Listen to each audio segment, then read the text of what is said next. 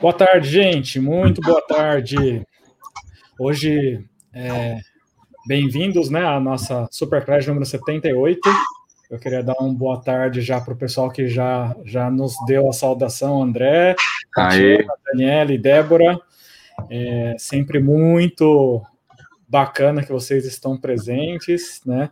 Hoje é uma aula de cirurgia de dentes inclusos, aula de número 78, aula ao vivo, com o meu irmão Denis. E esse é um tema muito importante, não só para concursos, mas também para provas de residência. Sem então, é, a gente escolheu a dedo esse tema para que é, o nosso o pessoal que acompanha a gente, que é grande parte são os concurseiros, mas agora tem uma, uma nova nova geração chegando, né? O pessoal é. que vai prestar residência. Então a gente escolheu esse tema cirurgia de dentes inclusos. Então é isso aí. Eu queria desejar boa aula para vocês. Eu vou estar oculto aqui. As perguntas a gente vai interrompendo o Denis à medida que forem surgindo. Tranquilo. Excelente aula e obrigado de novo, Denis, pela parceria. Eu que agradeço. Queria agradecer o convite mais uma vez. É sempre uma alegria poder colaborar com o pessoal do CD Concurso e, e agora preparando os nossos colegas também para ter um olhar um pouquinho mais específico para a prova de residência, né? Com um conteúdo que, que possa vir a cair em concursos para residências pelo país inteiro. E se tem uma coisa que na parte de cirurgia bucomaxilofacial é muito cobrada, é cirurgia de terceiros molares. Não adianta a gente pensar de cara em fazer uma ortognática quando o terceiro molar, a cirurgia de terceiro molar, é, ou de dente incluso no geral, é a ganha-pão do cirurgião, né? Então, eu tinha um professor meu que ele sempre se referia aos terceiros molares como as pepitas de ouro da odontologia, porque a gente literalmente cava para remover os dentes inclusos às vezes. E eles são são o nosso dia a dia, são nossa a nossa cirurgia mais comum, mais frequentemente realizada na parte de de terceiros de cirurgias, cirurgia bucomaxilofacial, especificamente cirurgia oral menor. Então, o que eu trouxe para vocês hoje é um resumo, lógico, a gente não tem pretensão nunca de ensinar vocês a, a fazerem cirurgia dos terceiros menores inclusos em uma hora ou em, em poucos minutos. Mas a gente vai conversar aqui sobre o tema, trazer umas informações interessantes e tentar evitar que o aluno CD concurso caia em alguma pegadinha de concurso ou de, de provas de residência com relação ao tema das cirurgias de dentes inclusos. Então, para a gente começar a conversar, deixa eu pôr a, pôr a nossa tela.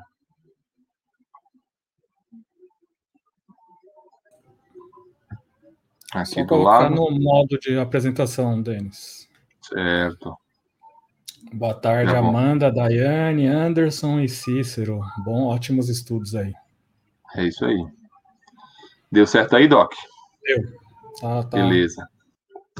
Então, é, como eu tinha conversado com vocês, a, a, aula trata de cirurgia dos dentes inclusos. No geral, obviamente, a gente tem maior tendência a focar e a pensar, ao falar em dentes inclusos, em terceiros molares.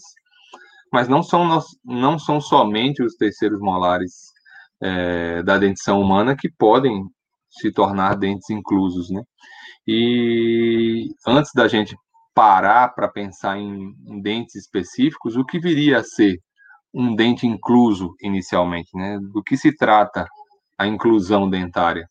Na verdade, o dente incluso é todo aquele elemento que, chegada a época de ele irromper, ele permanece imerso nos tecidos, sejam eles duros ou moles.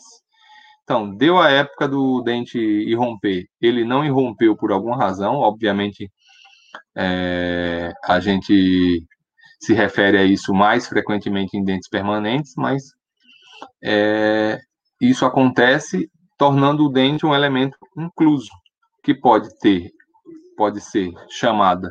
A inclusão pode ser classificada de duas formas principais.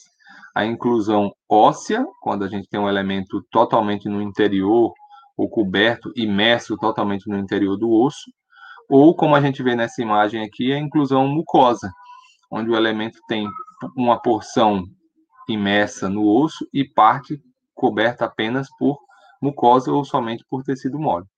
Então, seriam essas as, a classificação principal dos tipos de inclusão que a gente teria. A inclusão óssea, quando o dente está totalmente imerso no tecido ósseo da mandíbula ou da maxila, ou ainda a inclusão mucosa, quando ele está coberto somente por mucosa. Os dentes semi-inclusos seriam aqueles cujo elemento, passada a sua época de romper, apresenta-se apenas parte da sua coroa exposta no meio bucal.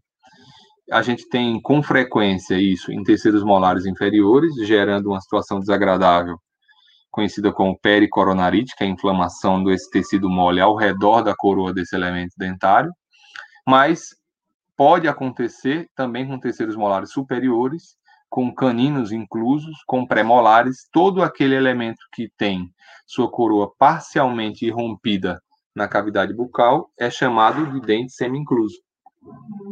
E, logicamente, existem situações específicas onde outros elementos podem aparecer semi-inclusos.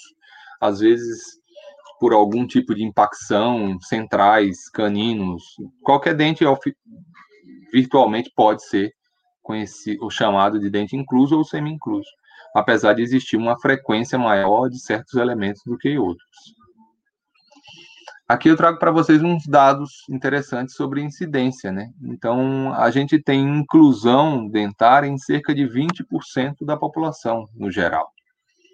A literatura traz também que cerca de um dente e meio incluso por pessoa que seja portadora de inclusão. Então, normalmente, quando a pessoa tem um, algum dente incluso, muito dificilmente seria um dente sozinho. Normalmente é a média de um dente e meio incluso por pessoa que porte inclusão. De acordo com a literatura, não há diferença entre gênero, arcadas ou lado. Tanto faz gênero masculino ou feminino, arcos superior ou inferior, lado esquerdo ou direito. A frequência de inclusão é a mesma. O mais frequente dente incluso, como a gente já tinha discutido, é o terceiro molar. Normalmente, 90% dos casos de inclusão envolve terceiros molares. O canino superior perfaz os outros 5%, e supranumerários e pré-molares inferiores, mais 5%. A gente, situações que a gente às vezes nem lembra, né, que pode ser consideradas inclusões dentárias. Um mesiodens, por exemplo, que não irrompeu, ou um mesiodens parcialmente irrompido é um dente semi-incluso, é um supranumerário semi-incluso. Então, são situações que muitas vezes a gente se depara na carreira profissional e que nunca tinha pensado sobre a classificação daquela situação ou por que, que aconteceu aquilo daquela maneira, né? E são situações que podem ser abordadas em questões de prova para confundir, né? Qual é o grau de, de incidência, e a gente sabe que supranumerários, como mesiodens, estão incluídos em 5% junto com os premolares inferiores, como a gente já discutiu. Quando a gente deve, deve indicar a, a extração dos dentes inclusos, né, dos terceiros molares, para facilitar principalmente essas situações. Higienização dos elementos dentários, por exemplo, o paciente apresenta um terceiro molar incluso horizontal impactado na região inferior, o dente 38. Ele, naturalmente, pela posição, ele vai dificultar a higienização da distal do dente 37. Então, a chance do paciente apresentar uma cárie ali naquele espaço entre o, a distal do dente 37 e a coroa horizontalizada do dente 38 é muito grande. E se a gente for pensar, a chance do 37 se tornar cariado acaba sendo maior por conta da espessura da camada de esmalte que está é, exposta ao acúmulo de, de alimento e a impacção de alimento na região. A gente tem a coroa inteira voltada para a distal do 37, no caso do 38, sendo que o esmalte coronário é mais grosso que o esmalte cervical, que é o o caso do dente 37. Né? Naquela região de impacção, o dente 37 vai oferecer para para o acúmulo de alimento a sua, sua espessura de esmalte cervical.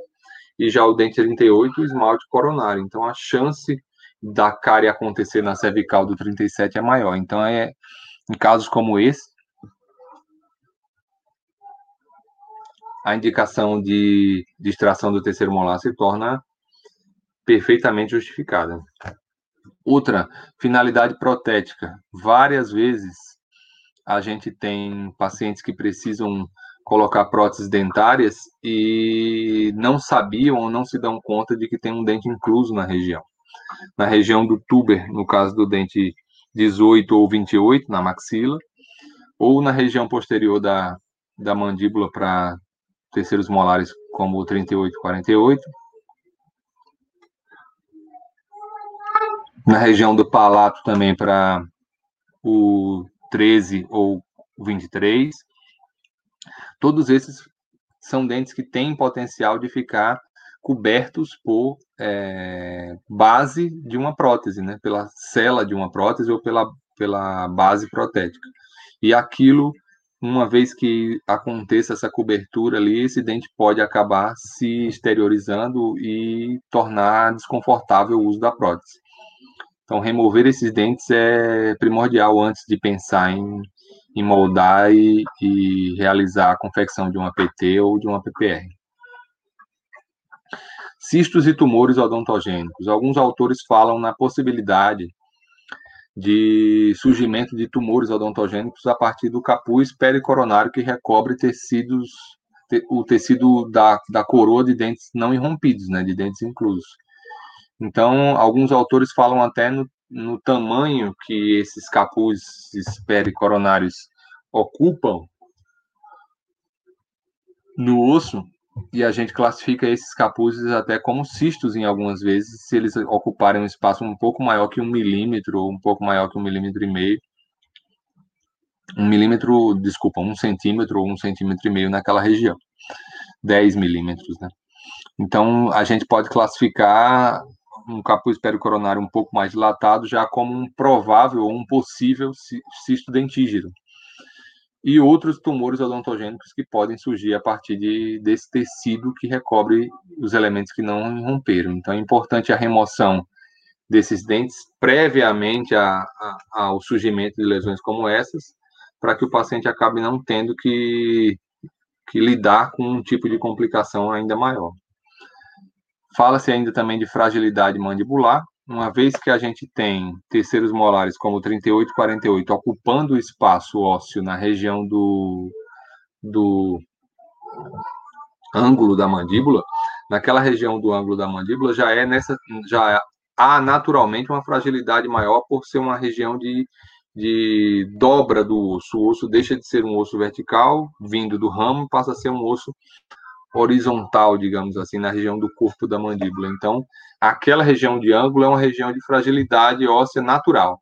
Se você tem um dente ocupando espaço que deveria ser formado por osso maciço ou por osso mandibular, por cortical e osso trabecular, existe um risco de, de fratura no caso de um trauma na região, de um acidente automobilístico, pela fragilidade provocada por esse osso no interior daquela região do, do ângulo da mandíbula.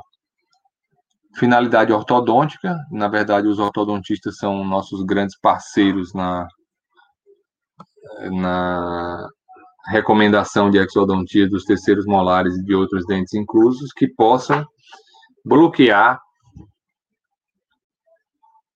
ou ainda impedir, tornar mais difícil a ortodontia por conta do espaço que eles ocupam no osso. Então, como o dente precisa de osso para se deslocar durante um tratamento ortodôntico, se o dente não tem é, este osso vizinho a si, no caso de dente 37, para você distalizar, ou, ou, ou 47, ou ainda na região de incisivos, por conta de um canino incluso, para você mexer, você acaba não conseguindo uma ortodontia adequada. Então, a remoção desses dentes precisam ser feitas, precisa ser feita antes da ortodontia.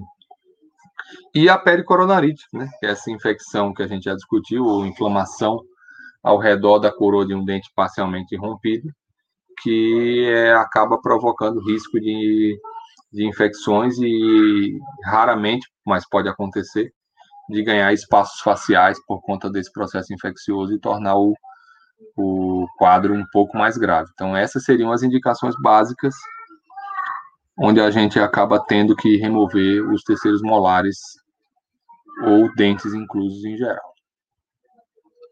No que se refere à pericoronarite, como a gente já disse, seria a infecção dos tecidos moles ao redor da coroa de um dente semi-rompido. Oi, pois não. Tem algumas perguntas, vamos Opa, aproveitar manda. aqui. Deixa eu ver. Não, quando eu sumo, eu não, você não escuta, eu só ia para você deixar. Tem a pergunta do André. Qual é o momento ideal para remoção do dente com relação à formação da raiz? Um terço ou dois terços? Pela, pela lógica, André, a pergunta é boa. O ideal seria quanto menos raiz, o ideal sempre, quanto menos raiz, melhor. Só que o ideal nem sempre quer dizer o mais fácil, tá? Então, tirar um dente cuja raiz não tem só um terço de formação, ou tem só a coroa formada, é sempre mais difícil do que um dente que já tem dois terços da raiz, por exemplo.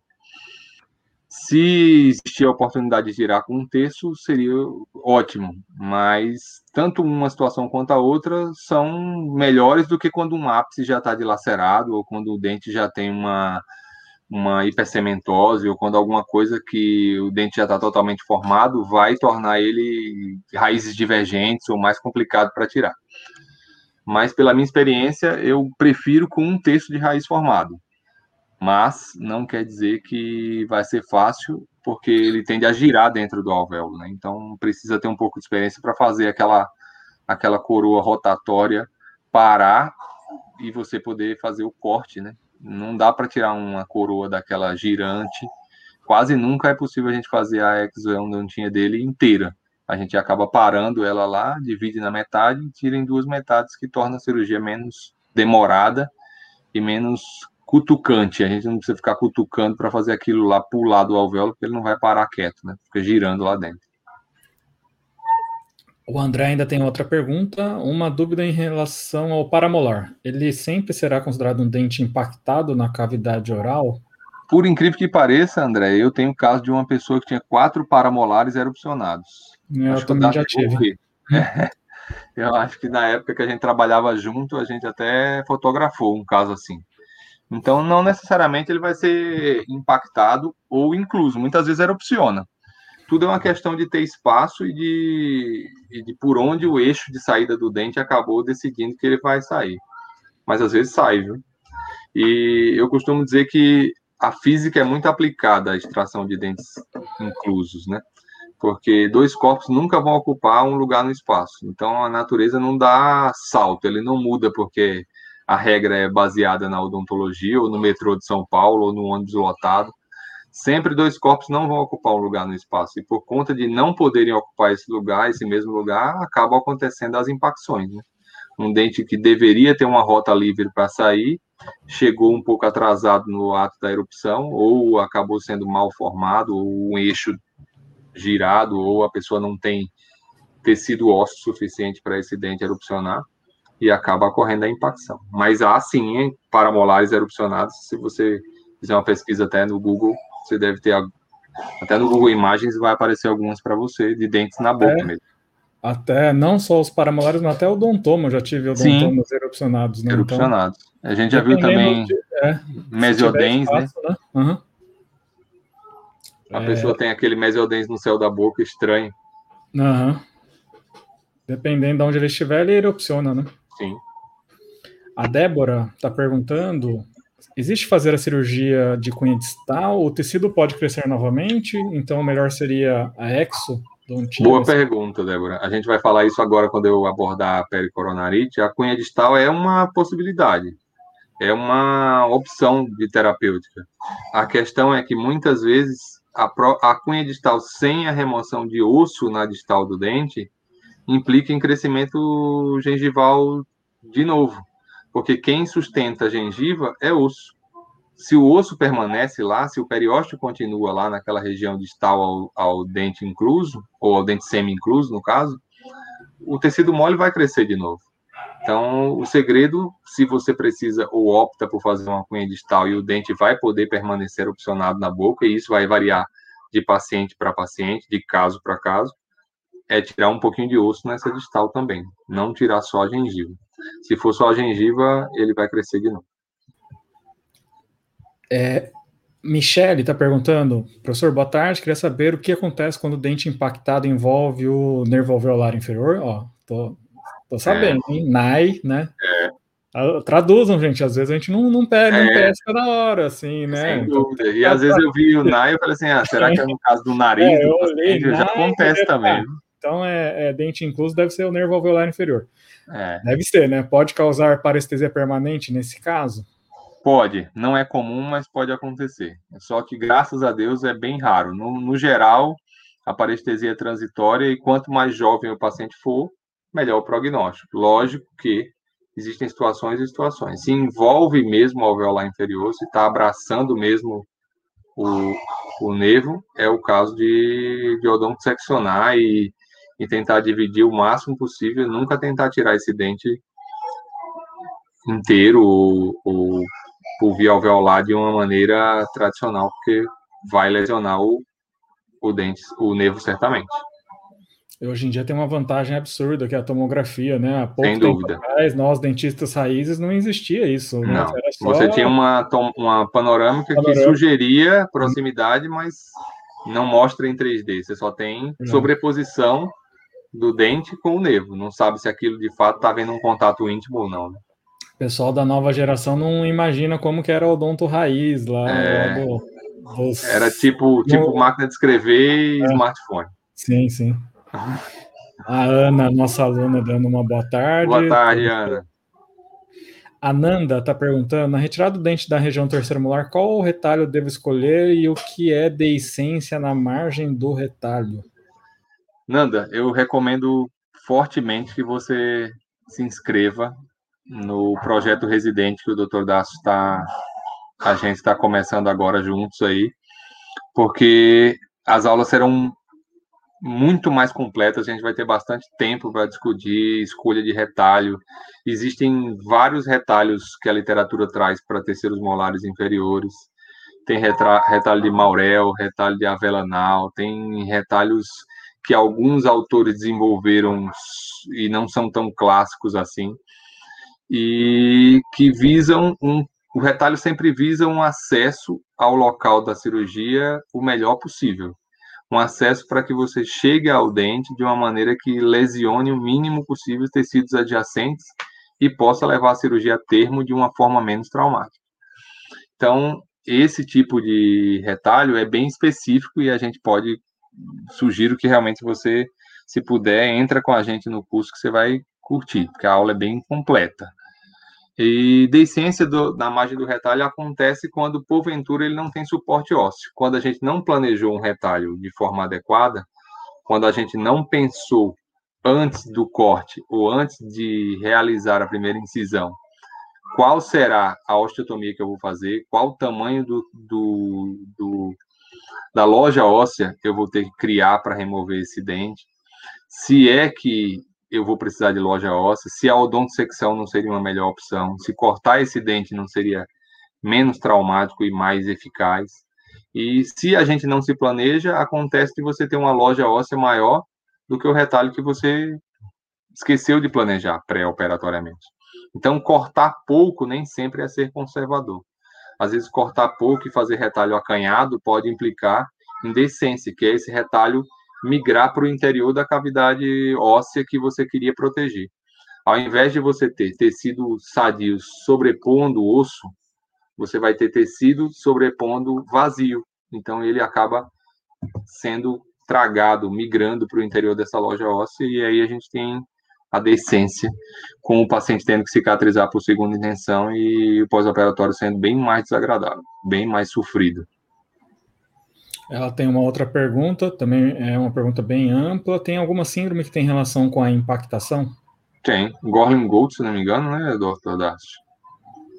Tem muitas síndromes, eu acho que relacionadas, né? É difícil de é. enumerar agora, só fazendo um convite para quem não se inscreveu no projeto Residente 2021, a aula de sexta-feira, né, do dia hoje é dia, peraí, deixa eu confirmar aqui, do dia 12 vai ser sobre síndromes. Então, Oi. Por que que vai ser sobre síndromes? Porque é um assunto que cai muito em prova de residência, tá? Então eu vou dar aula de síndromes, então cenas do próximo capítulo no dia dia 12, dia 12 de, de março, sexta-feira que vem, já dentro do projeto, é, projeto Residente 2020. Deixou só, deixou só o cheirinho da pizza é. para vocês. Né? dia 12 vocês têm que estar tá é, lá para comer a fatia. Porque síndrome é um tema que cai muito. Cai. Sempre o pessoal de concurso pediu também, né? Porque síndrome cai em concursos, as síndromes de concurso são. É, na verdade, quando o concurso pede, eles pedem um número menor de síndromes, na residência é um, um número maior, então na sexta-feira do dia 12 a gente vai ter uma aula sobre síndromes, porque é um assunto que cai e diferencia muito Não, os candidatos na, que estão prestando residência, né? Então, vocês têm que lembrar, colegas, que normalmente a gente que, que quer, que tem ânsia de fazer a, a residência de book, que é operar, não curte muito a patologia, né? Acha que é só chegar lá, cortar e remover, que você não precisa saber aquilo que você está operando. Mas o cara que sabe, ele sai na frente da prova, sai muito na frente. Então, saber as síndromes vai tornar vocês diferenciados, com certeza. São e questões que vocês tá ganham. Estudando, porque se ela já fez essa pergunta, ela sabe que ela o assunto sabe. é de Palpitante. suma importância para a residência que vai prestar. A Aurélia perguntando, boa tarde, como você trata a pericoronarite? Vamos correr para essa resposta na sequência, Daqui Aurélia. Um então, só um pouco de paciência, Aurélia, deixa eu ver. A Ana, no caso do dentista deixar o dente impactado sem mexer, qual probabilidade dele se transformar em cisto e tumor e quais mais comuns? Então, a literatura fala que existe a possibilidade, mas isso não é tão frequente e nem é tão não é fatalismo não é? Ah, ficou o terceiro molar e não mexeu, vai virar um cisto ou tumor. Pode aparecer um cisto dentígero, pode aparecer algum tipo de tumor odontogênico, porque são tecidos que, que estão ali desde a época da formação do elemento dentário. E tumores odontogênicos têm que ser originados de tecidos dentários, de tecidos odonto, de odontoblastos, de células odonto, odontogênicas. E essas células estão presentes no capuz pericoronário de um dente não irrompido. Então, a chance existe? Existe. É tão frequente quanto se, quanto se pensa? Não. Dá para deixar um terceiro molar no interior dos tecidos e não ou um dente impactado sem mexer? Sim, desde que você faça acompanhamento radiográfico. O paciente precisa saber que aquele dente está lá e precisa ter ele avaliado com certa frequência determina a frequência de seis meses ou de um ano, uma radiografia por ano, e se compara e se avalia. Ah, professor, mas o cara precisa fazer ortodontia, então não tem acordo, tem que tirar. Então, situação varia de pessoa para pessoa. Existem situações em que você pode manter ele lá, paciente com, com uma mandíbula atrófica, numa pessoa que não tem pericoronarite, o dente não está exposto, um senhor idoso, cardiopata, a pessoa tem histórico de tratamento é, de câncer em algum momento da vida, se, se você não há a necessidade premente de ir lá e operar, simplesmente pelo fato de você ter diagnosticado que o paciente tem um dente impactado ou incluso, pode acompanhar, mas a situação vai determinar qual a conduta. Pergunta da Aurélia é quanto de sucesso. Está falando sobre coronectomia. Coronectomia, interessante a pergunta. Hum. Aurélia, coronectomia, para os colegas que porventura nunca tenham ouvido falar, seria o caso de a gente realizar a, o corte ou a remoção da coroa de um dente que possa estar envolvendo o nervo alveolar inferior, ou que você saiba que o ato de buscar aquela raiz lá embaixo vai causar mais dano ao paciente e você, é uma decisão que precisa ser tomada com muita consciência, o paciente precisa estar ciente disso, tem que informar bastante para ele que você está conscientemente mantendo uma raiz residual no interior do osso e ela precisa ser recoberta totalmente por osso sadio para você considerar é, a coronectomia um sucesso. Então, existem situações em que se formar, se formar tecido de granulação, se você não conseguir que aquele, aquela camada óssea se forme sobre aquela coroa, se o dente seja já for foco de infecção, tudo isso contraindica a coronectomia. Então, não são todos os casos que têm indicação e precisa ser feita com muito critério para que dê sucesso, sucesso para que tenha sucesso. Coronectomia não é tentar começar a fazer uma cirurgia não, não, não é deixar a raiz, a raiz lá e coronectomia, tá? É, já vai sabendo que, que é. precisa fazer. Um dente e fala, não saiu. Ah, fiz coronectomia. Isso não é coronectomia. Não, não é coronectomia com fórceps 16. É. é a Natália tá Tá falando boa tarde. Quando ocorre deiscência, o que fazer para o melhor pós-operatório para o paciente? Natália, normalmente a literatura recomenda acompanhar a cicatrização por segunda intenção. Muito dificilmente reintervir vai dar melhor do que o que já aconteceu. Se a gente não vai conseguir fazer esse retalho se tornar mais longo, a área se tornar um pouco mais comprida, então, o que já aconteceu, aconteceu. Em sete dias a gente vai remover os pontos e dar conforto ao paciente na cicatrização por segunda intenção. Segunda intenção é aquela cicatriz que não ocorre mediante a coaptação dos bordos como a gente queria, quando a gente devolve o retalho e coapta os bordos com sutura. Se por alguma razão aquilo não foi suturado, ou se houve descência desse retalho, se houve a, a queda dele para o interior da loja óssea, é dar conforto para o paciente cicatrizar da maneira que o corpo vai definir agora. Não há a, a, escola de onde eu venho da cirurgia não preconiza reintervenção em casos como esse, que é diferente de alveolite, que é diferente de outros casos que a gente pode discutir depois. Mas da essência é é acompanhar e aprender com o erro, não deixar que aquilo venha acontecer em uma outra cirurgia que a gente vai realizar.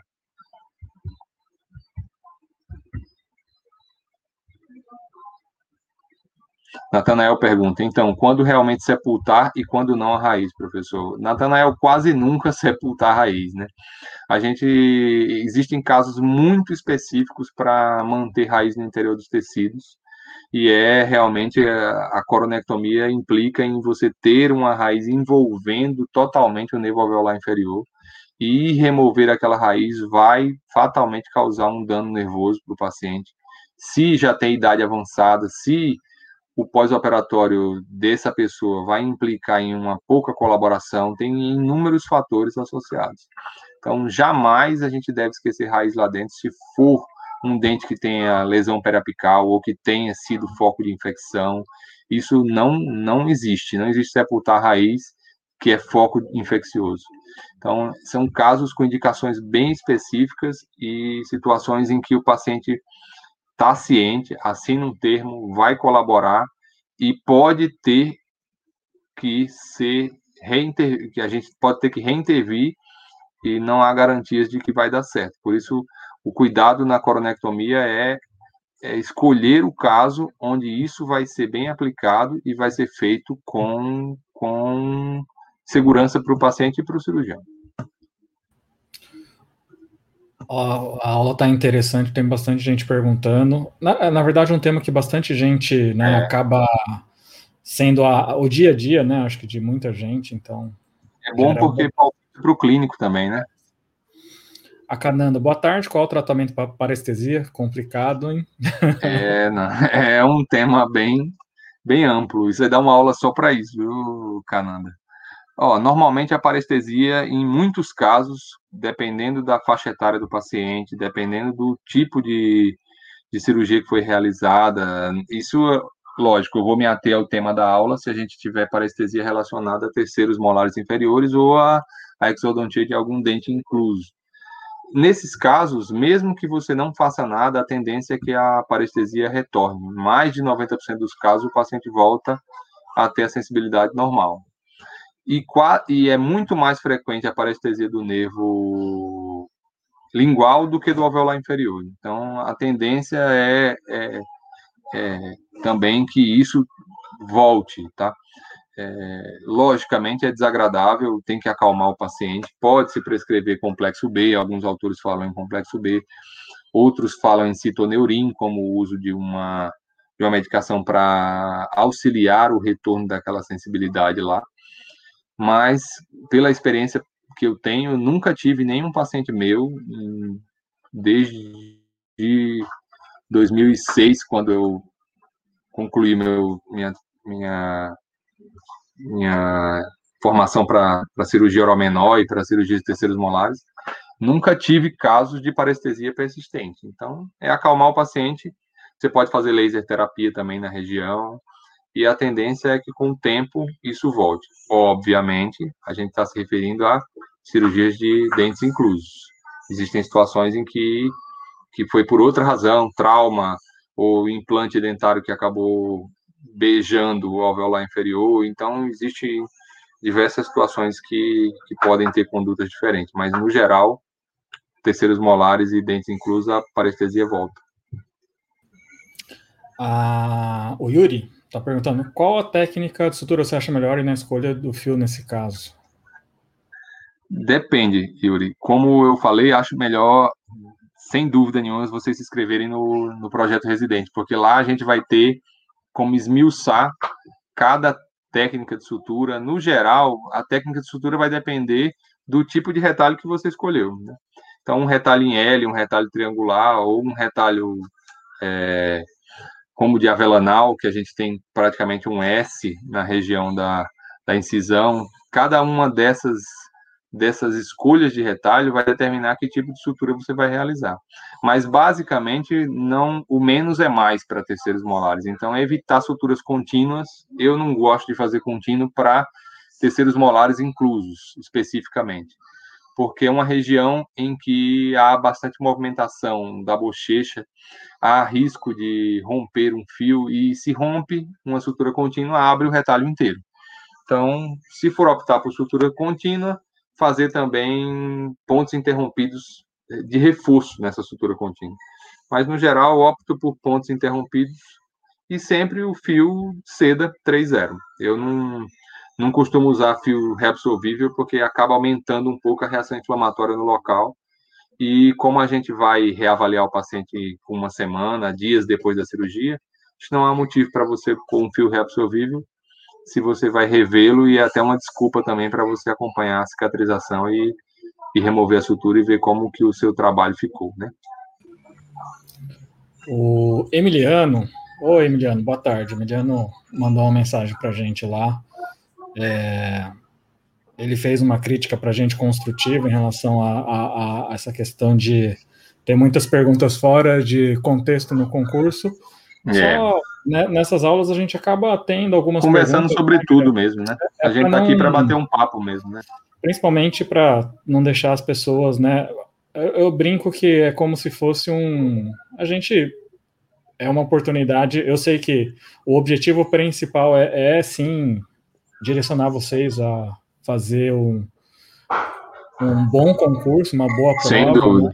E, mas eu acho que secundariamente é bom tirar as dúvidas. Eu acho que tem muita gente que, ainda mais na pandemia, que agora a gente tá difícil ter aulas presenciais, né? É oportunidade a gente poder trocar figurinha, eu acho. Então, Legal também, é, acho que a odontologia carece muito disso, sabe? A gente trocar experiência e, e poder conversar com colegas, às vezes, que, que a gente se sinta à vontade para perguntar. Uhum. Sabe? Existem situações em que às vezes a gente fica assim, cara, não vou perguntar isso para para o doutor fulano, porque o doutor é catedrático, porque o cara é pós-doutorado em Harvard, porque o cara tem pós-graduação na Suécia, e a gente às vezes fica com vergonha de perguntar que tipo de sutura que eu vou fazer, qual retalho que eu vou usar, e se a gente tem vontade, eu tenho o maior prazer de ouvir o que vocês têm para perguntar, e acho que todos são bem-vindos. Perguntem o que vocês quiserem, a gente, a gente escolhe o tema da aula, mas quem direciona o para onde ela vai são vocês. Né? É. Depois o Emiliano fala muito esclarecedora para ensinar como devemos trabalhar na clínica. Ah, é verdade. É Show. É verdade. Yuri tá, tá falando que eu, que eu falei em pensamento já, dá like aí, pessoal. é... A minha filha de três anos já sabe pedir like é. no YouTube já. Engraçado. É. A Natália está perguntando: eu tive um caso de parestesia transitória em que o paciente ficou aproximadamente 30 dias sentindo formigamento da língua e perda do paladar. Parestesia não envolve a perda do paladar, né? Normalmente não, porque quem é responsável pelo paladar naquela região é o nervo facial. E a gente não tem relação com lesão do nervo facial quando a gente tem parestesia por cirurgia de terceiros molares. Né? A lesão ali é em ramos mandibular. Ramos do mandibular que seria o alveolar inferior ou o lingual. São os mais frequentes. Então, não é para ter perda de paladar. O que pode acontecer é o paciente sentir a língua estranha e aí misturar sensações. Né? Ele vai sentir alteração de sensibilidade, vai sentir alteração de temperatura, isso aí sim. Mas paladar não é para ter, não. É bom testar para Covid. Brincando. É, ou, ou, a cirurgia chegou num nível do, da parótida. É, assim, ou, aí, teve, é, é, ou teve fratura associada, teve trauma na face. Aí é como eu falo. Às vezes o, o, o aluno coloca uma pergunta, mas em saúde tudo é possível. Se você falar que o cara foi atropelado por um caminhão, ele vai ter todo Pode tipo ter. de parestesia que você imaginar. Não, show. Agora acho que o pessoal Agora eu vou responder continuar. a pergunta que eu não lembro da, da, da, nossa colega que fez sobre pericoronarite. Pericoronarite, né? É, vamos lá.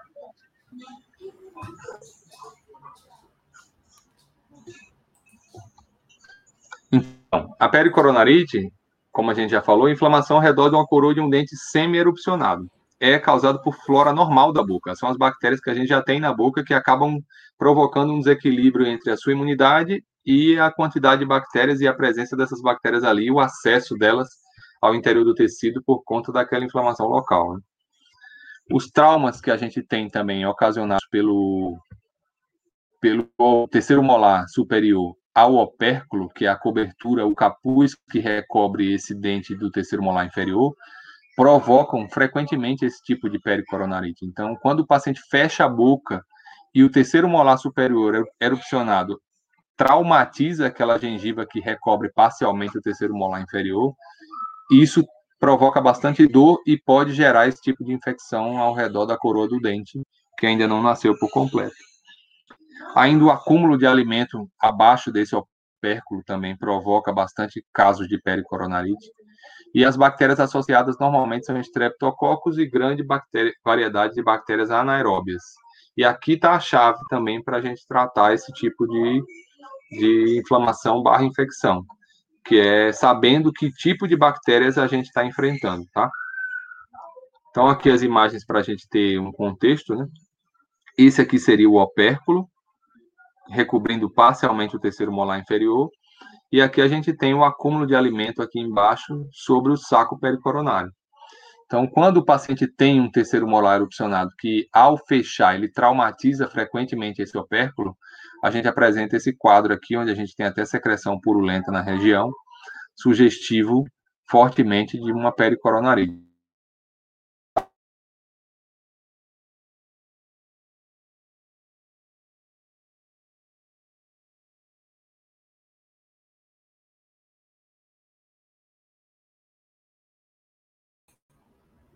Acho que deu uma travadinha. Deu uma travadinha, Denis?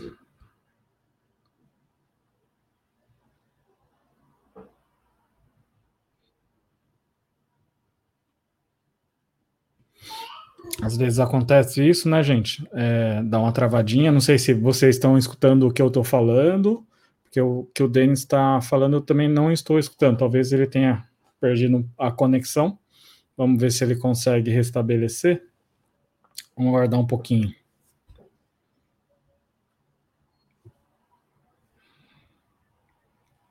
É, o Denis acabou perdendo a conexão. Vamos esperar um pouquinho, ver se ele consegue reconectar aí. E deixa só eu tentar falar com ele para ver se ele consegue reconectar.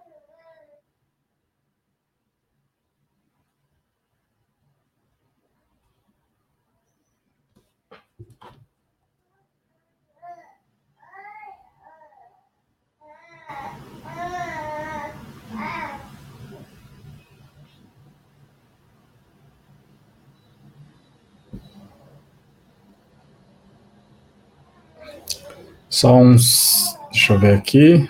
Colocar. Para eu tentar falar com ele e a gente já volta, volta aqui. Peraí.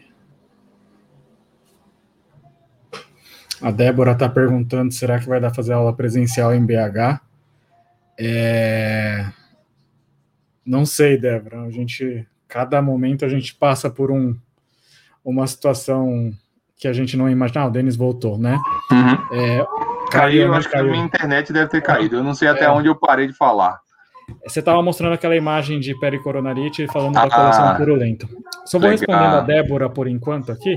Pode falar. Ela perguntou se dá para fazer aula presencial. A gente está meio receoso, ainda mais com essa situação de recrudescimento é. da pandemia, né? Uhum. Nova variante. Tem gente que não tem medo, mas eu, sinceramente, morro de medo de fazer um. Eu, eu na verdade, penso que né, nessa situação o curso online vai muito bem, né? A gente, é, tá gente tem. Um cuidado de, de cada um da casa, é. a gente vai correr riscos, então e, por incrível que tá pareça. Bem, bem completo, viu, Débora? Você está fazendo, você está vendo, né? A gente tem um recurso perfeitamente aplicável em situações assim, hum. né? Estamos aqui, quantas pessoas conversando agora? Sem. 84 pessoas. 84? Uhum. Bastante. Então a gente nem, nem não está trocando uma gota de saliva, mas estamos aqui conversando sem risco, né?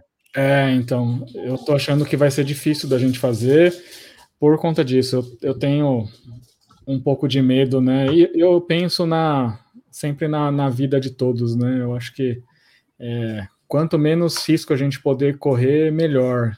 É, a gente já tem que acabar tendo que trabalhar. Eu não, não pude parar de atender, graças a Deus, a saúde ele ainda me me fornece. Estou saudável até, até hoje, mas a gente não tem por que arriscar, né? Se a gente pode, se a gente pode se proteger, que a gente faça nesse momento, pelo menos para para passar esse, essa, esse período mais, mais grave. Né? Amanhã e amanhã, dia 3 e a próxima quarta vão ter aula. Quem é de Belo Horizonte, curso de Itajaí, vai ter aula de saúde pública, vai ter inclusive aula de do conteúdo de Belo Horizonte especificamente. Então não percam amanhã e dia 10. O, o Bruno tem uma pergunta aqui, Denis. Pode falar, A pericuranite, ela pode ser confundida com doença endodôntica e eu posso indicar solução salina para paciente fazer em casa? Normalmente, a pericoronarite vai ser muito mais fácil de ser confundida com doença, com algum problema periodontal. Acho que endodôntico é bem pouco provável, pelas características da lesão serem praticamente adjacentes à coroa do dente que não nasceu. Então, não é muito de sugerir, sugerir alguma lesão periapical, é mais periodontal, até porque se forma uma bolsa realmente na distal do dente que não nasceu. Então, essa bolsa precisa ser limpa. E o ideal seria, ao invés da solução salina, realmente alguma coisa que pudesse lidar com as bactérias ali presentes. Então, você pode escolher um, uma clorexidina 012 ou ainda uma solução de peróxido de hidrogênio que vai acabar ajudando a, a eliminar bactérias anaeróbias, que a gente já sabe que são as bactérias que predominam nessa lesão.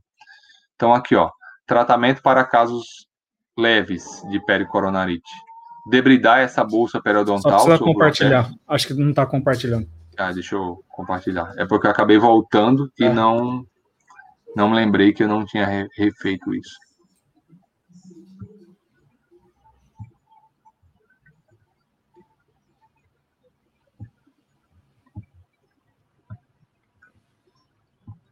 Aqui, ó.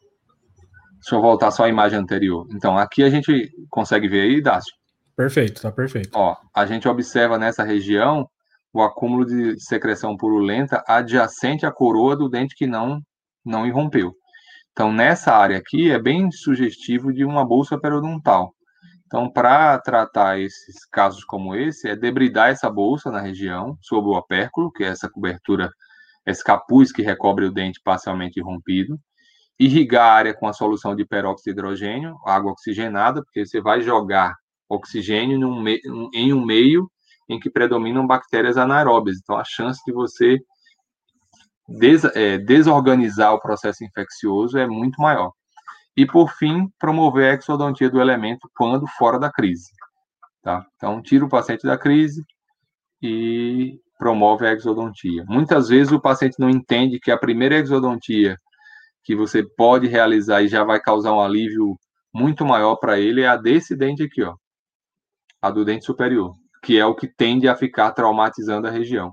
A causa desse trauma no opérculo é o dente superior e não o próprio dente inferior.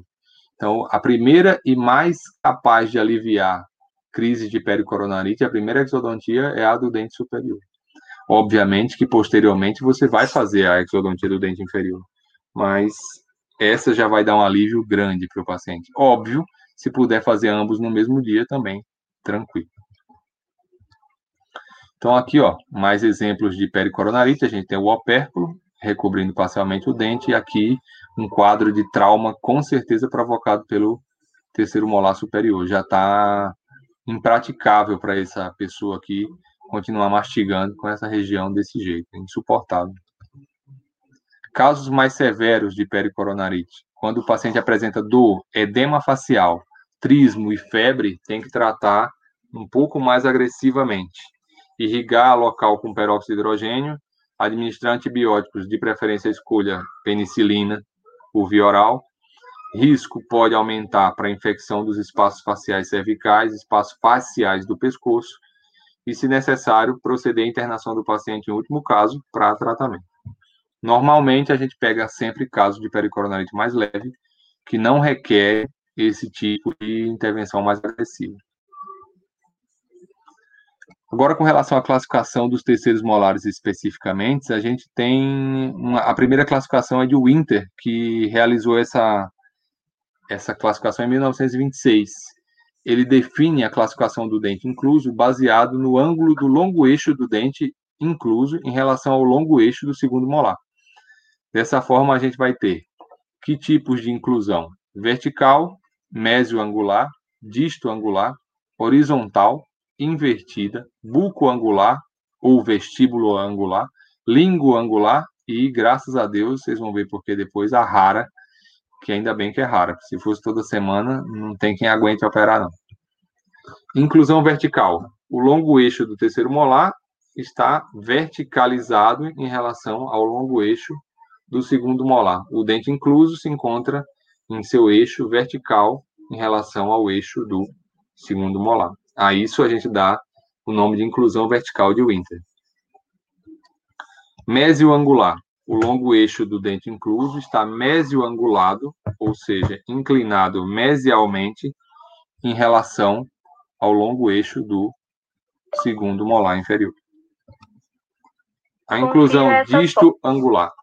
O longo eixo do terceiro molar se encontra distalizado em relação ao longo eixo do segundo molar. Observe que esse grau de inclusão é muito complicado de resolver, porque o eixo de saída desse dente é para distal. E ao seguir o eixo de saída, ele vai topar com uma grande quantidade de osso aqui no ramo. Então, é um dente que não há como tirar sem odontosecção para que se preserve uma quantidade grande de osso que deveria se fazer. Em algumas pessoas creem que lojas grandes em osso da mandíbula são boas soluções para retirar esse dente.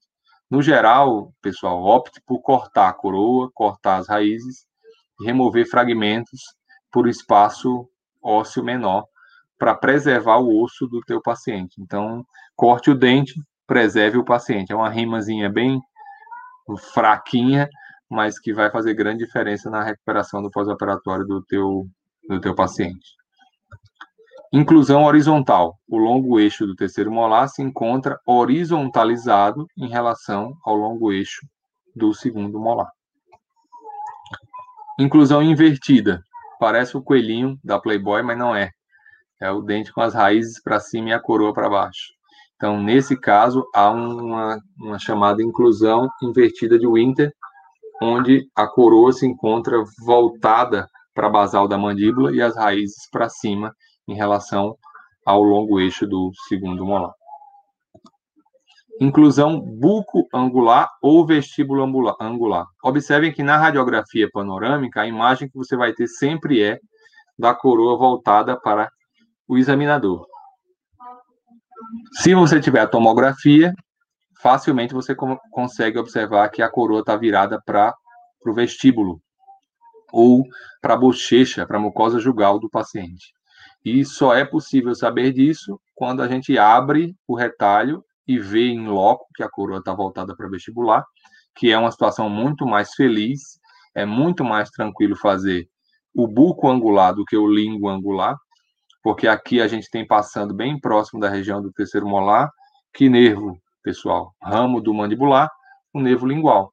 Nessa região ele passa margeando o bordo do rebordo alveolar na região do terceiro molar. Então, se o dente está com a coroa voltada para esse dente, o eixo de saída dele é voltado para a lingual, existe uma chance maior e um risco maior de trauma ao nervo lingual. Então, essa é a inclusão bucoangular quando a coroa está voltada para o vestíbulo de transversal, né? atravessado na, na mandíbula do paciente com a coroa voltada para o vestíbulo, transverso e a inclusão língua angular, quando a coroa está atravessada no, no, no rebordo do paciente, ou o dente está atravessado, está transverso no osso alveolar, com a coroa voltada para lingual. É exatamente o oposto do buco angular, é o língua angular. E por último, e a graças a Deus, a rara, né?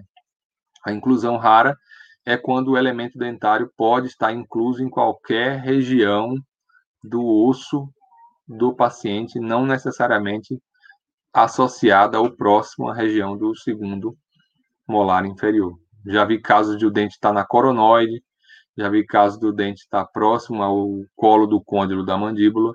Então, são todas situações que, graças a Deus, por serem raras, não são frequentes de se ver e exige um cuidado e uma experiência grande para a extração de dentes assim. Outra classificação, além da de Winter, que foi de 1926, é a de Pell e Gregory, que é muito cobrada em provas de concurso e prova de residência, onde esses dois autores, Pell e Gregory, classificaram o terceiro molar incluso em relação ao bordo anterior do ramo ascendente da mandíbula e em relação ao plano oclusal mandibular. Ambos os casos seriam classificados como classe 1, 2 e 3, posição A, B ou C. A gente vai passar e deixar isso mais claro para vocês. A classe 1 de Pell e Gregory é quando o diâmetro mesiodistal da coroa do elemento dentário está completamente à frente do bordo anterior do ramo da mandíbula. Ou seja, nesse caso, o dente está totalmente para fora do ramo anterior da, do bordo anterior do ramo da mandíbula do paciente. Esse é a classe 1. Na classe 2, o diâmetro mesiodistal da coroa está cerca de sua metade coberto pelo ramo da mandíbula, parcialmente coberto por osso do ramo da mandíbula, esse seria a classe 2. No caso da classe 3, o diâmetro mesiodistal da coroa, ou seja, a largura da coroa, está totalmente localizado dentro do ramo da mandíbula, ou seja, totalmente coberto por osso do ramo da mandíbula. Isso seriam as três classes de números, né? Classe 1, totalmente para fora do bordo anterior do ramo da mandíbula. Classe 2, metade coberta por osso do ramo da mandíbula. Classe 3, totalmente no interior do ramo da mandíbula. A gente tem aqui as imagens. Classe 1, totalmente para fora do bordo anterior. Classe 2, metade coberto pelo bordo anterior. E a classe 3 totalmente no interior do ramo da mandíbula. Mas Pell e Gregory não resolveram classificar só como números 1, 2 e 3. Também resolveram classificar como letras de acordo com a profundidade desse dente do terceiro molar em relação ao plano oclusal da mandíbula. E que situações seriam essas? Né? A posição A de Perry Gregory, a face oclusal do dente incluso, está quase ou no mesmo nível do plano oclusal do segundo molar. Ou seja, seria um terceiro molar erupcionado. Né? A face oclusal do terceiro está no mesmo nível ou quase no mesmo nível do plano oclusal do segundo molar. Olha lá. A gente tem aqui o terceiro molar, mantendo o nível do plano oclusal do, do plano oclusal do segundo molar. Esse seria a posição A de Pell e Gregory.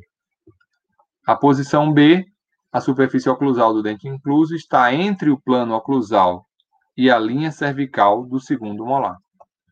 Então, ele está o plano oclusal do terceiro está um pouco mais baixo do que o plano oclusal do segundo, mas ainda entre um e o outro plano da cervical do segundo molar. Ele ficou aqui entre esses dois planos. Essa é a posição B de Perry Gregory. E a posição C, a superfície oclusal do dente incluso está totalmente abaixo da linha cervical do segundo molar. Já é um dente muito mais profundo do que a posição A, que estava na mesma linha, a posição B, que estava entre o plano oclusal e o plano cervical, a posição C já está abaixo da linha cervical do segundo molar, tornando um dente mais complexo do ponto de vista de exodontia e de remoção de osso. Então, para fazer um resumão geral e mostrar para vocês o grau de complexidade de, das três classificações, os dentes todos podem ser 1A, 1B ou 1C, 2A, 2B ou 2C, ou ainda 3A, 3B ou 3C. Vai depender se ele esteja sendo 1 totalmente para fora do bordo anterior do ramo da mandíbula e no mesmo nível do plano oclusal, do segundo vai ser 1A. Se tiver totalmente para fora, entre o plano oclusal e a cervical, vai ser 1B. Se tiver totalmente para fora do ramo e totalmente abaixo do plano cervical do terceiro molar, vai ser 1C. Observem que o dente 1A é o mais fácil de extrair, porque é o dente praticamente terceiro molar erupcionado. O 1C já vai exigir um nível de retirada de osso em profundidade bem maior do que o 1A. E assim por diante. 2A mais fácil que 2B, mais fácil que 2C. 3A mais fácil que 3B, mais fácil que 3C. Sendo que o 1A é o mais fácil de todos e o mais difícil a se extrair é o 3C, que implica em ter osso cervical, osso acima da oclusal da, do bordo anterior do ramo da mandíbula e osso em profundidade já que o dente está abaixo da cervical do terceiro molar. Então, pessoal, sempre o nível de complexidade vai de 1 para 3 e de A para C, sendo 1A o mais fácil dente a se extrair e o 3C o mais complexo a se extrair. Esse quadro aqui, para vocês, ilustra bem esse nível de complexidade. A complexidade vai de 1 a 3 e de A a C em profundidade. Dúvidas? Acho que a gente expôs basicamente o que eu tinha trazido para a aula, porque tem bastante conteúdo mais. É uma aula bem extensa. Mas a gente já vai com uma hora e três minutos. Se alguém Não. tiver Show, perguntas... show, perfeito. Não é até o que a Nanda estava falando dos das incisões, dos retalhos, vem depois, né? É Sem claro dúvida. que numa aula de concurso, o Emiliano até falando, agora sim estamos alinhados com o objetivo concursos, parabéns, professor. É, essa parte de classificação é a parte que mais é cobrada, né, em, em concursos, até em residência, mas na quem vai prestar residência tem que saber retalho também, porque tem. residência adora epônimos, né, retalhos Sem com dúvida. nomes de, de autores, então residência adora isso, adora classificação, e é, o que a gente visou né, com essa aula é dar a primeira parte da parte de, de, de cirurgia de dentes inclusos. A segunda parte não é tão importante para quem vai prestar concurso. Os retalhos para terceiros dentes inclusos para concurso, em forma geral, não é importante, mas para quem vai prestar residência, sim, é, é mega importante. Né? Então, é, cenas do próximo capítulo para quem acompanhar o projeto residente, depois o nosso curso, né, residente mesmo, que é um curso direcionado para quem quer prestar cirurgia buco. A gente vai abrir um curso de para residência buco, odontologia hospitalar e multiprofissional. É. Gente, eu tive, só antes do, do Dácio completar, eu tive a oportunidade de prestar N provas de residência. Eu perdi a conta para passar naquela que eu, que eu cursei. E por experiência própria, posso falar para vocês que dói a gente perder uma prova de residência por uma ou duas questões. Então, eu, da sabe que o meu compromisso, quando eu, eu aceitei lá atrás, ele me convidou para dar aula no CD Concurso, sempre foi fazer com que o aluno não perdesse questões por não saber nome de, de incisão ou por não saber epônimo, o nome do cara que inventou uma manobra, quando na verdade você sabe realizar a manobra e sabe para que, que ela funciona e para que, que ela serve. Então, meu meu trabalho vai estar cumprido quando, eu, quando vocês terminarem a prova, falarem para mim, professor, eu ganhei aquela questão porque você falou, eu ganhei aquela questão porque eu ouvi você dizer. Isso não tem preço. Para mim é satisfação e objetivo de vida, fazer com que vocês sejam aprovados em concursos públicos, em prova de residência e, e sigam o sonho de vocês e realizem os seus sonhos, seus desejos profissionais, porque eu pude colaborar de alguma maneira para isso. Então, é esse é meu compromisso. No que eu puder ajudar, é uma questão de honra, porque eu já perdi muita questão por causa de de não saber o nome do cidadão, sendo que eu sabia tudo que, que tinha que fazer e como tratar o paciente, mas o nome da técnica. Então, isso é, não vai acontecer concurso, com o CD concurso. É, concurso, prova de residência é isso, né? Eles não, não medem conhecimento, mede, mede o, o que a pessoa Roda conseguiu direcionar o estudo, né? São assuntos que nem, nem são tão importantes se a gente pensar assim é, saber o nome de síndrome, saber o nome da técnica, né? É mais importante você saber realizar tudo. Sim. Mas é a forma que se encontra de, de avaliação. É o desempate, então, né?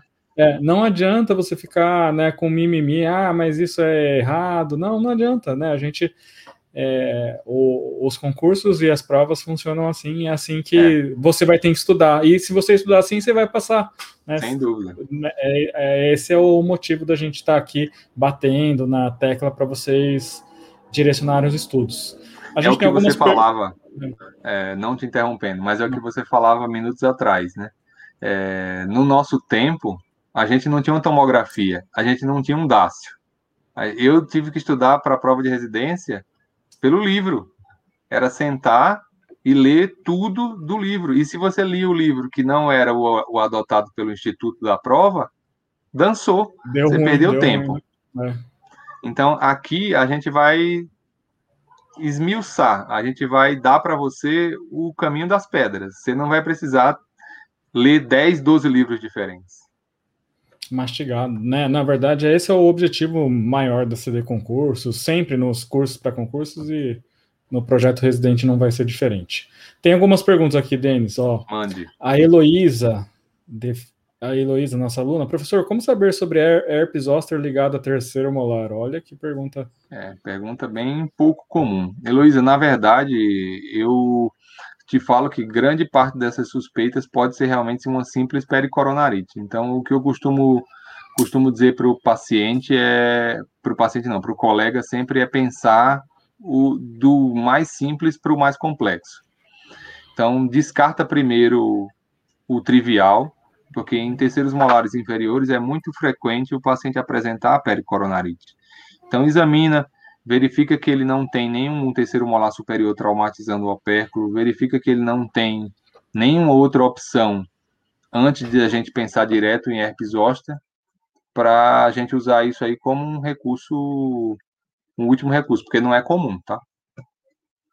Não, não é, é, um... é, é, você tem que ter manifestação, né? Manifestação da, da doença. Então, é. lembra que a herpes zoster é uma doença relacionada ao vírus do do herpes simples do tipo 3, vírus da varicela, né? E lembra que é unilateral também. Se, se tiver de alguma forma bilateral, já esquece, né? Então, lembra das características do herpes zoster, é importante. É. Uh, ó, a Cibele estava sentindo falta da Cibele, Cibele sempre minha, presente, minha né? prima, Sobral. É, Sobral, ela não tava, não tinha falado, porque geralmente a Cibele é a primeira a falar boa tarde pra gente, ah, mas ela tava aí, Cibele Boa tarde, Sibeli. A, A realidade é que nós atendemos as urgências desde o início da pandemia e muitas cirurgias. Não tem jeito, porque não podemos deixar paciente é, com dor. É nossa missão, né? Ah. A gente escolheu, não tem ah. como dar para trás. É... Porém nas, Porém, nas UBS não realizamos cirurgias de siso complexas, é, né? Nem Isso é o objetivo mesmo, né? É. Encaminhar para atenção secundária, que são os centros de especialidade odontológica. Perfeito. A Cananda está agradecendo, obrigado pela ótima aula. Obrigado você por estar tá aí, Cananda. Por tá aí, né?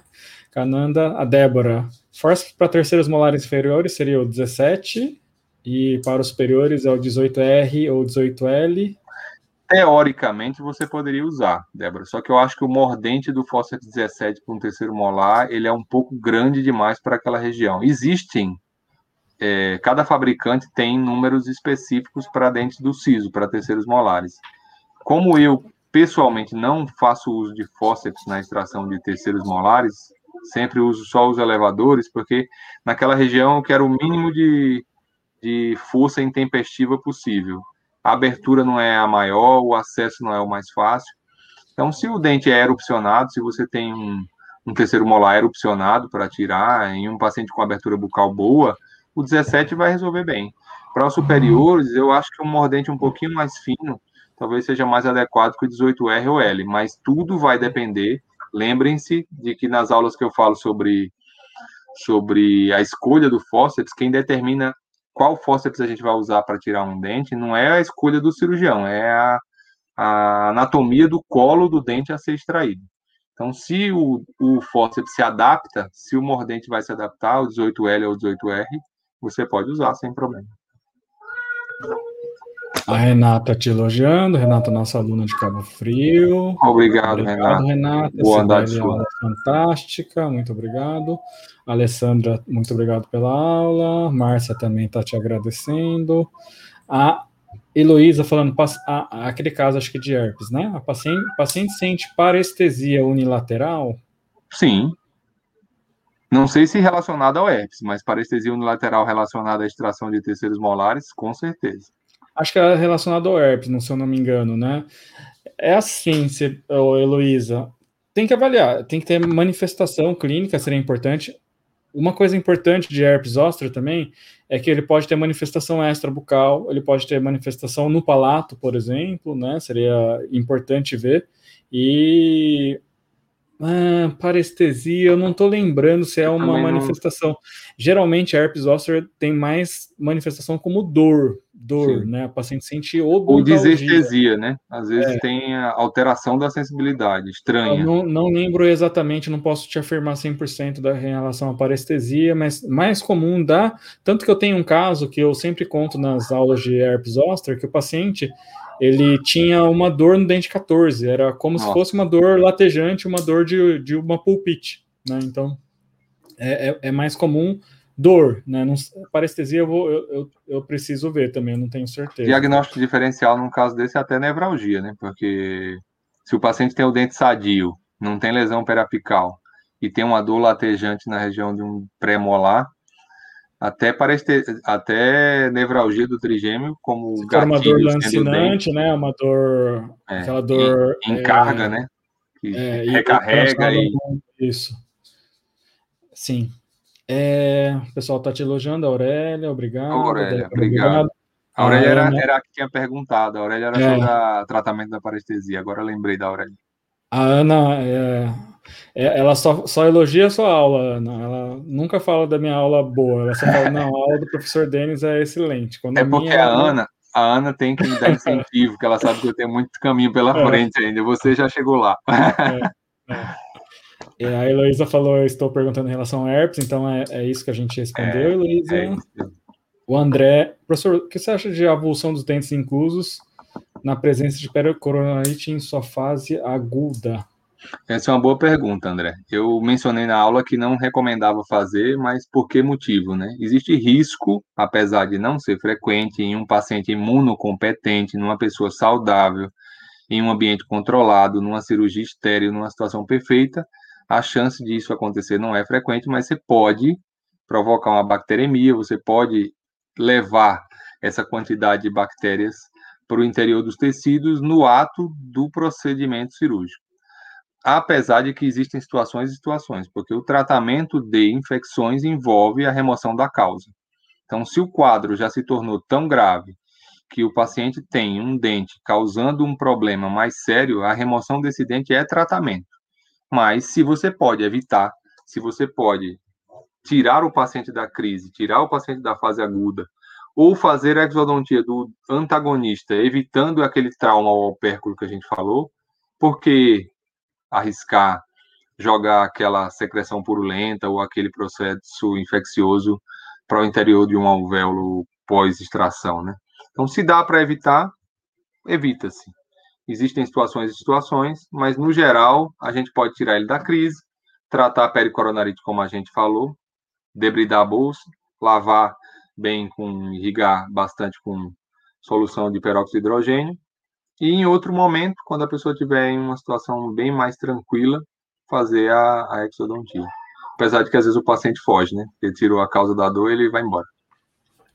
A Heloísa está falando que aquele paciente com parestesia unilateral encaminhou ao buco e ele referenciou ao neuro. É. Lembra que, assim, é, é, em relação ao herpes zoster, ou Heloísa, é comum a. É, eu, eu, por isso que eu tenho que pesquisar, mas é comum a nevralgia pós-herpes. Então o paciente fica com dor, né? É mais comum ficar com dor do que, do que não a parestesia, sentir. inclusive. Eu, eu não sei se a parestesia pode ser, aí eu teria que pesquisar, eu não posso categoricamente afirmar aqui que não é, né? Mas o mais, o, o curso que é mais comum seria o paciente ter nevralgia pós-herpes, e aí era uma dor é, aonde ele teve as lesões vesiculares do, do herpes zoster, né? Agora eu fiquei curioso se o dente ainda estava ou não presente, né, Luiz? Se você me perguntou sobre relação ao terceiro molar, se a paciente tem o dente, se não tem, se tinha extraído, se não tinha, qual seria essa relação direta aí entre o terceiro e o, e o herpes zoster nesse caso? Sim, sim. Se é pós-exodontia, se, se a pessoa tinha o dente lá. Com certeza. Então é isso, gente. A Natália também elogiando. Obrigado, Fabiola Natália. também Obrigado, elogiando. Fabiola. É isso aí, gente. Só reforçando, quinta-feira, aula de matemática aqui com o professor Neto. Sempre as agora a gente mudou de quarta para quinta e segunda-feira a gente vai começar o projeto residente, a aula do Denis na segunda-feira. As aulas do projeto residente vai ser às 20 horas, tá? Sim. É claro que junto com o projeto residente vai ter a Superclass ainda, e aí a gente vai mantendo esses esses contatos semanais, esses contatos que acontecem semanalmente às terças-feiras. Né? Quando o Denis vai dar às 18, mas normalmente às 17. Então, gente, quem não se inscreveu para o Projeto Residente, inscrição lá no link da bio do, do Instagram. Não percam. Não percam. Uma excelente semana para vocês. É, obrigado, Denis, de novo pela aula. Obrigado, obrigado gente, pela presença de todos aqui, presença massiva. Tivemos mais de 100 pessoas simultaneamente. Que legal. E, e é, até segunda ou até quinta, né? Quinta também tem aula de matemática. Um abraço, gente. Tchau, gente. É isso aí, Doctor.